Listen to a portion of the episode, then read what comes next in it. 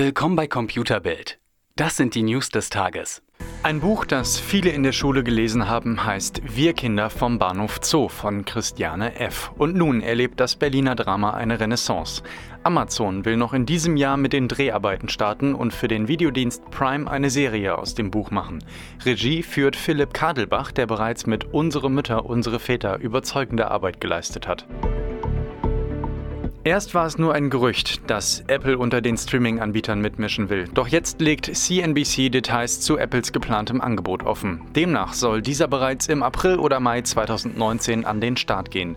Zusammen mit dem neuen Abo-Dienst Apple News Magazines stellt der Konzern seinen hauseigenen Streaming-Dienst dem Bericht zufolge im Rahmen eines Events am 25. März vor. Über die auf dem Angebot verfügbaren Inhalte lässt sich aktuell nur spekulieren. Höchstwahrscheinlich baut Apple auf seinem Original Content, der 2016 eingeführten TV-App auf. Mit Netflix, Amazon, Disney, HBO und Warner wird die Streaming-Landschaft 2019 somit noch unübersichtlicher.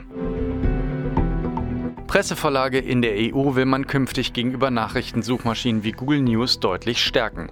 Unterhändler der EU-Staaten und des Europaparlaments einigten sich am 13. Februar in Straßburg vorläufig auf eine Reform des EU-Urheberrechts inklusive Leistungsschutzrecht.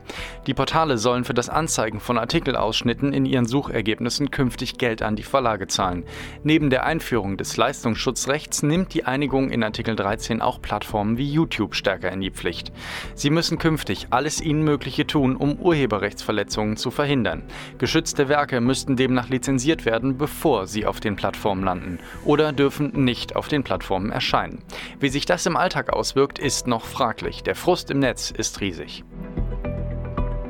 Das will man als Hersteller nicht hören, aber die elektrischen Tretroller von Xiaomi sind unter Umständen lebensgefährlich. Nicht, weil sie schlecht gebaut sind, sondern weil die Scooter eine unsichere Bluetooth-Verbindung haben und die Schnittstelle für Ridesharing auch Hackern zugänglich ist.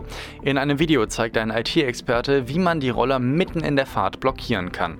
Das mag witzig klingen, ist aber nicht ohne.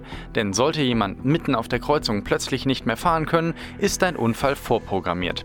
Es bleibt zu hoffen, dass Xiaomi schnellstens neue Software rausgibt. Bye. Mobile.de und Autoscout24 kommen im deutschen Online-Automarkt auf einen Anteil von 80 Prozent. Doch das könnte sich bald ändern.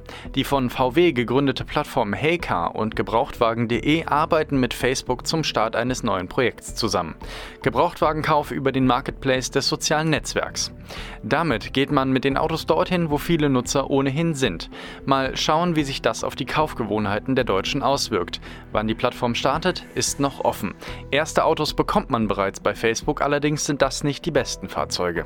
Mehr auf computerbild.de, Europas Nummer 1 in Sachen Technik.